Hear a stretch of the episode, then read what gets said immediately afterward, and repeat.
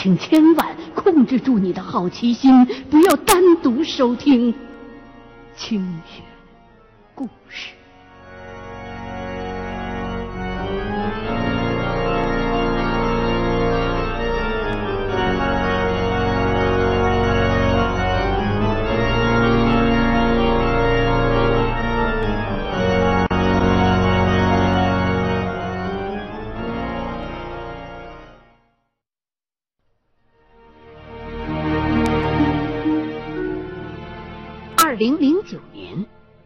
我接到了一家美术培训机构老板的委托。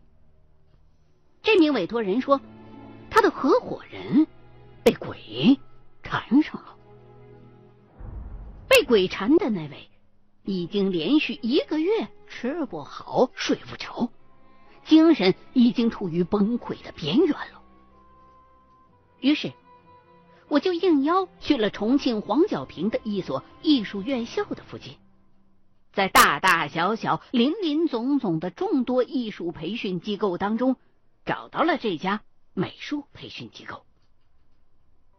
这一次的委托人是一个四十多岁的中年男人，大背头，发梢还向外微翘着。如果在不交代职业背景的情况下看到他，我会觉得。他如果不是个演员，就一定是个美术工作者。我对美术的理解非常的有限，从小画个太阳都能给你画的像是一个长了毛的鸡蛋一样。看到这位中年人一副我是艺术家，我是雇主的姿态，我心里头多少还是有些排斥的。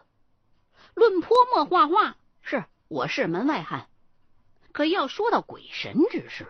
您这艺术家可就不是我的对手了。这中年男人虽说对我的职业带着一些怀疑，可是言谈之间还算是客气。中年人带我进了他的办公室之后，整个人就陷进了一张巨大的老板椅里头。看上去可能是因为最近被折腾的身心俱疲了吧，往椅子上一靠，就好像不想再动弹了的样子。点上了一根烟，他把事情的经过讲了出来。他的那位被鬼缠上了的合伙人啊，是他大学的同学，两个人呢都是附近的这所艺术院校毕业的学生。他呢姓邓，被鬼缠上的那位姓陈。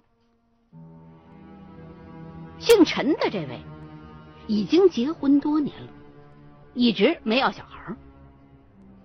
也许是玩艺术的人大多天性浪漫不羁，所以婚后的陈先生做了很多出格的事儿，屡次出轨之后。甚至还搭上了自己培训班里的一个年轻的女学生。最后，他的太太实在是忍无可忍，跟他在家里头打了一架。陈先生摔门就走了。再回到家的时候，发现自己的太太已经躺在浴缸里头割腕自杀了。他赶紧报警，同时也给自己的生意伙伴邓先生打了个电话。因为邓先生住的离得比较近，所以比幺幺零更快的赶到了他们家。说到这儿，邓先生告诉我们说，如果陈太太是一般的自杀，他们也不会找我这样的人来消灾。他当时赶到了陈家，看到陈太太的尸体之后，觉得非常的诡异。他看到的是自杀的陈太太，穿着一身花布的睡衣，脚上是一双红色的布鞋，而且幺幺零赶到现场之后，搬运遗体的过程当中，陈太太的那布鞋。掉了一只下来，他就发现陈太太的脚趾尖上涂着一层红色的东西。最开始，他还以为是指甲油，可后来从陈先生口中得知验尸报告的结果是，那不是指甲油，而是红蜡烛烧化了之后滴上去的蜡油。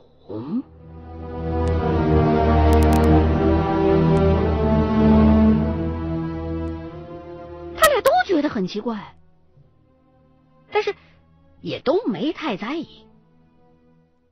法医判定陈太太是自杀的之后，陈先生伤痛了许久。当陈太太的遗体被火化了之后，怪事儿就开始发生了。自从陈太太去世之后，陈先生非常后悔吵架的那天自己赌气摔门而去。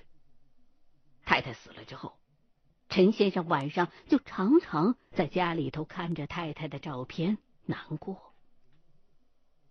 也许是思念使然，他发现自己开始出现一些幻觉。晚上睡觉的时候。他常常迷迷糊糊的能看到自己的太太披头散发的站在床边跳舞。他爬起来之后，太太的身影又看不见了。他就以为自己是在做梦，就没在意。可是从那之后。他的食欲开始渐渐的下降，以至于到后来看见吃的就反胃，最后啊，就只能喝点粥，喝点水了。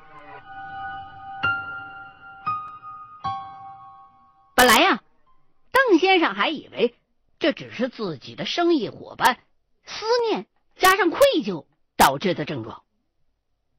可是后来，陈先生的情况越来越糟糕，甚至开始一个人呆坐着，或者呆站在那儿的时候说胡话，也不知道他跟谁说呢。神志也开始变得恍恍惚惚的了，有时候还会在半夜里头给邓先生打电话，说自个儿睡觉的时候。总感觉有一只手在摸他的脖子，这才把邓先生给吓着了。陈先生的这一系列症状，应该已经不是相思病了，可能真的是让鬼给缠上了。于是。他就赶紧收起了陈先生他们家里头所有的刀具和尖锐的东西，还收缴了他的钥匙，又请了一名护工，二十四小时盯着陈先生。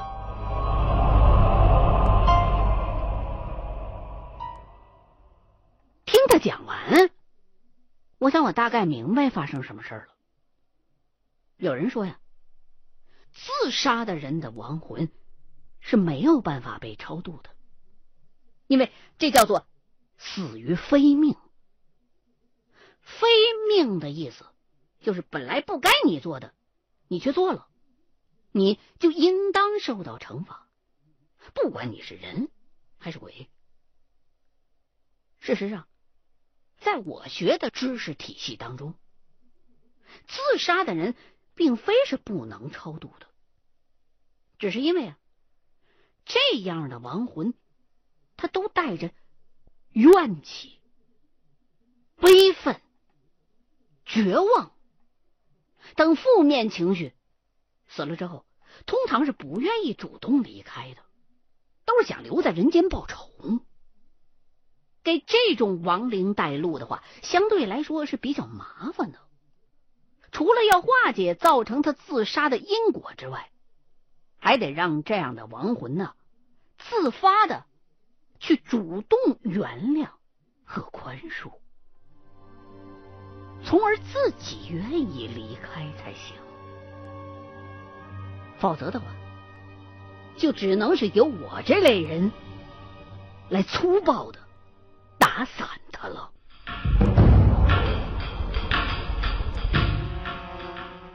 与此同时，我也对陈先生的夫人自杀之前在自己的脚趾甲上涂红蜡油的怪异行为感到很纳闷。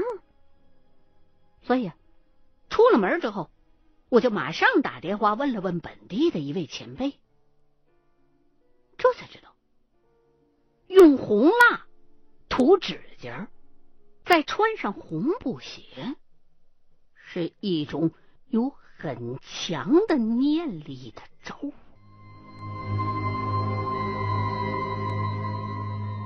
这位前辈告诉我说，布鞋大多都是黑色的，黑色属于死色，就是说死人穿黑色才是正道。如果穿红色的布鞋，是指这死人呢。想要防止自己死后低着头看自个儿的时候被迷眼，以此来提醒自己不要忘了报仇。另外，灵魂离地升天是从脚开始的，这蜡呀能够起到很好的包裹作用，它是一种很中性的物质。遇火能化，却不消失；遇水呢，又不会渗漏。所以，涂在脚趾甲上，可以用来困住离地的魂魄。再加上蜡油又是红色的，这被包裹住的亡灵的怨念就会更加的强大。这位前辈还告诉我。遇上了这种情况，你最好别单独搞，否则的话，搭上性命都可能是分分钟的事儿。说实话，一听到这些，我的心里边难免忐忑，同时也有点难以理解，一个人的怨念怎么会如此的深重啊？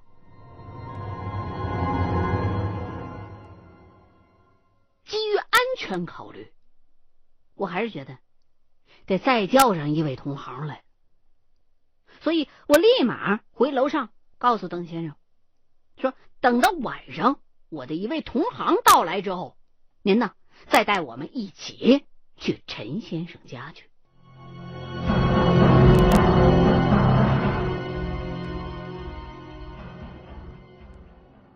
到了晚上。邓先生呢，就带我去吃了黄角坪有名的大排档，价廉物美，味道也特别棒。当那位同行赶到的时候，已经是晚上的八点多钟了。我临时请来的这位同行啊，也是个男生，十二岁去甘肃拜师，十八岁自立了门户，在这期间呢，曾经离开本行去做生意了，然后赔了钱又回来。重操旧业了。今年他三十五岁，对付自杀的冤魂是非常的有经验的。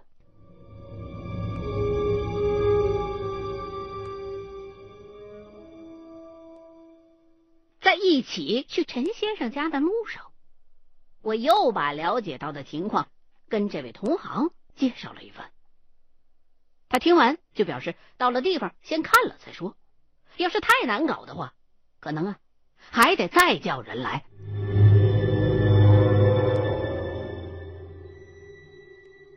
到了陈先生家，邓先生啊，就先让那护工先出去待一会儿，不叫别进来，然后才带着我们俩进了陈先生的卧房。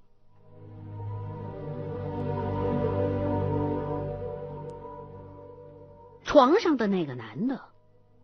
看上去非常的憔悴，顶着两只大大的黑眼圈，在吸顶灯的光照之下显得有些阴森。我跟同行简单的打了一声招呼之后，就开始往房间的各个角落当中撒米。此举是为敬神拜鬼。撒完了米之后，再用罗盘问路。结果就是在这个房间当中，那个自杀的陈太太的冤魂一直都在，他还不是在某一处待着，而是弥漫在整个房间里头，到处都是。难怪陈先生会憔悴成这个样子。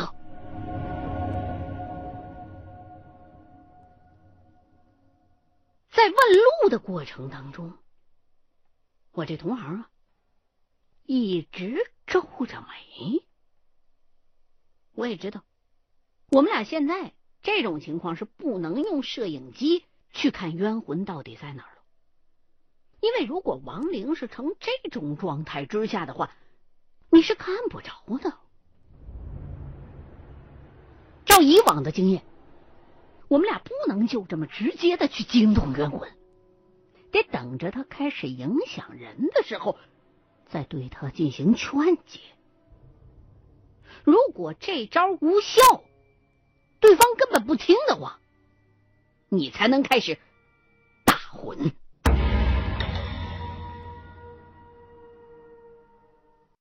我们俩就让邓先生先回家去，我们留在这儿就可以了。可是呢？邓先生不放心，非要在客厅里边坐着等我们。那他等我们，我跟同行就等着冤魂。就这样一直等到这天夜里都快十二点了的时候，陈先生自个儿就从床上坐了起来。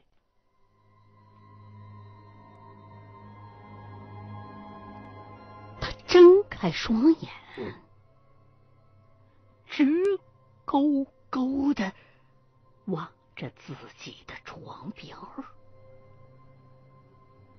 然后就开始傻笑，笑了一阵儿，又睡去了，但嘴里边却开始自言自语。时不时的还用手像女人那样的姿势抚摸着他自个儿的脖子。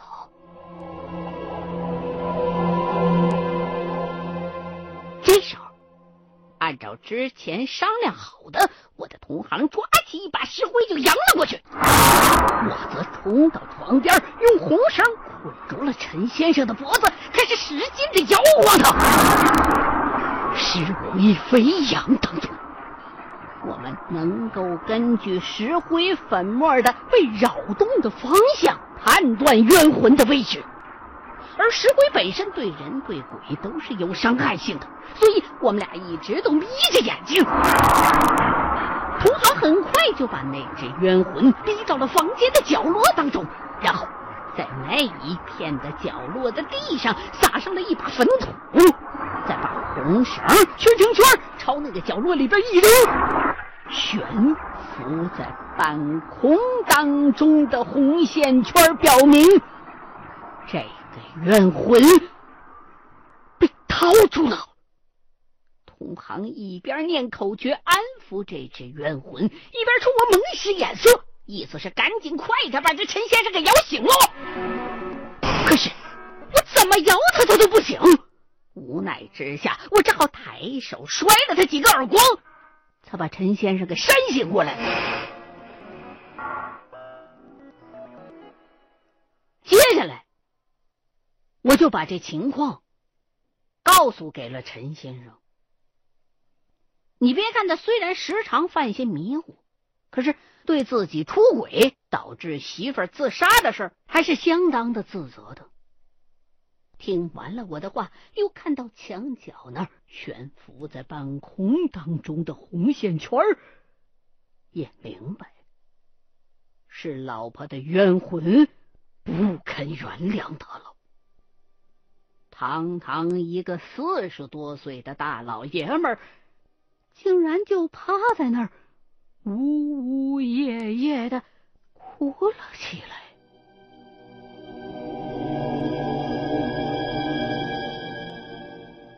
听见卧房当中朋友的哭声，一直坐在客厅里边等候着的邓先生推门进来了。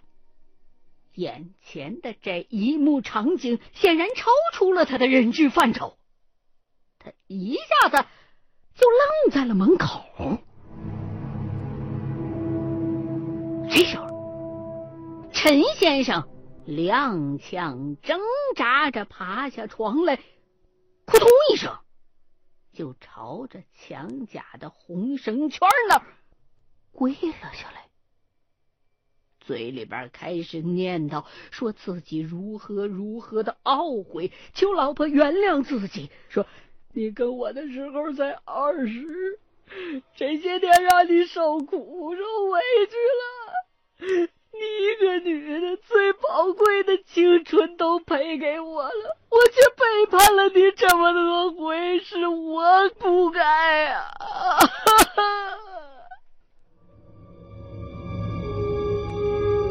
虽然我对这个陈先生的行径非常的不耻，但是我深知，有再天大的理由，鬼都不该害人。虽然女人的绝望导致的行为十分的可怕，但我也在想，为什么那么多的男人都会像陈先生这样？如果单单只是为了寻求刺激，恐怕这也说不过去啊。我虽然从小叛逆，可是家庭教育始终是正统的。一个女人把自己最珍贵、最华美的青春都奉献给了你和家庭，这已经是她最深厚的信任和爱了。一个男人居然还能够背叛这份信任，这已经不是原则问题，而是人品问题了。感情和身体的背叛，早晚会导致一个原本可以很和睦的家庭支离破碎，甚至家破人亡。更不要说这个陈先生居然还跟自己的学生乱搞。说实话，我开始有点后悔接了这么个人渣的单子了。这时候，我的那位同行停止了念口诀，说：“那个冤魂。”已经安静下来了。我猜想，毕竟女人的心更容易软弱。到了这种时刻，他纵有再大的怨恨，看来还是选择了原谅和宽恕。同行等陈先生说完，就转而让我开始念口诀带路。我尝试着，感觉到这只冤魂此时已经没有了恶意，而是正安静的等着我带他离开。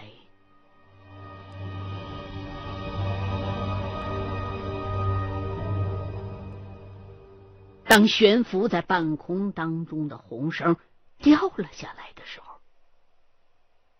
我知道，一切都结束了。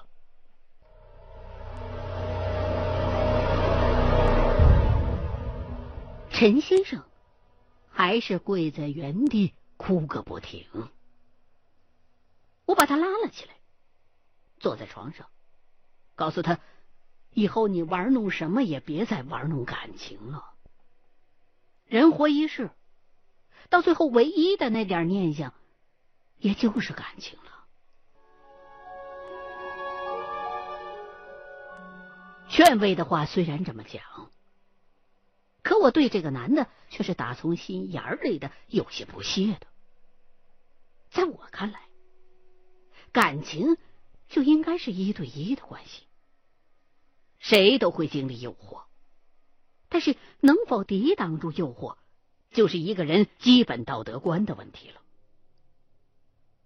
自从结婚以来，我对感情这两个字的认知比以往明晰了许多。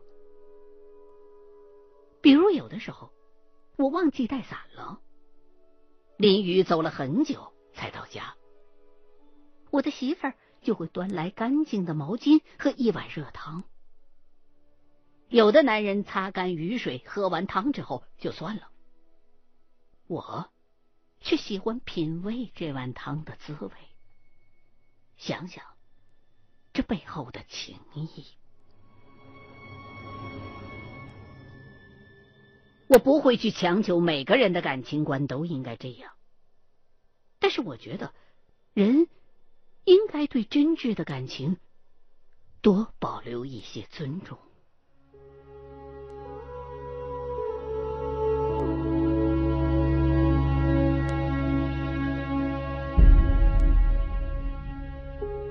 送走陈太太的冤魂七天之后，邓先生又打来了电话，说陈先生的情况已经好转了许多。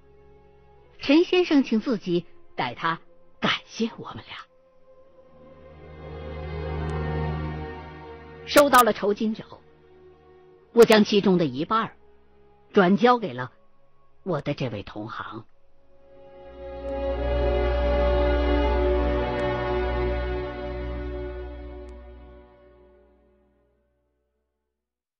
OK，刚刚您收听到的是《新清雪故事系列之猎鬼人》的第十八集。新浪官方微博“清雪故事二零一零”，欢迎您继续收听下一期的清雪故事。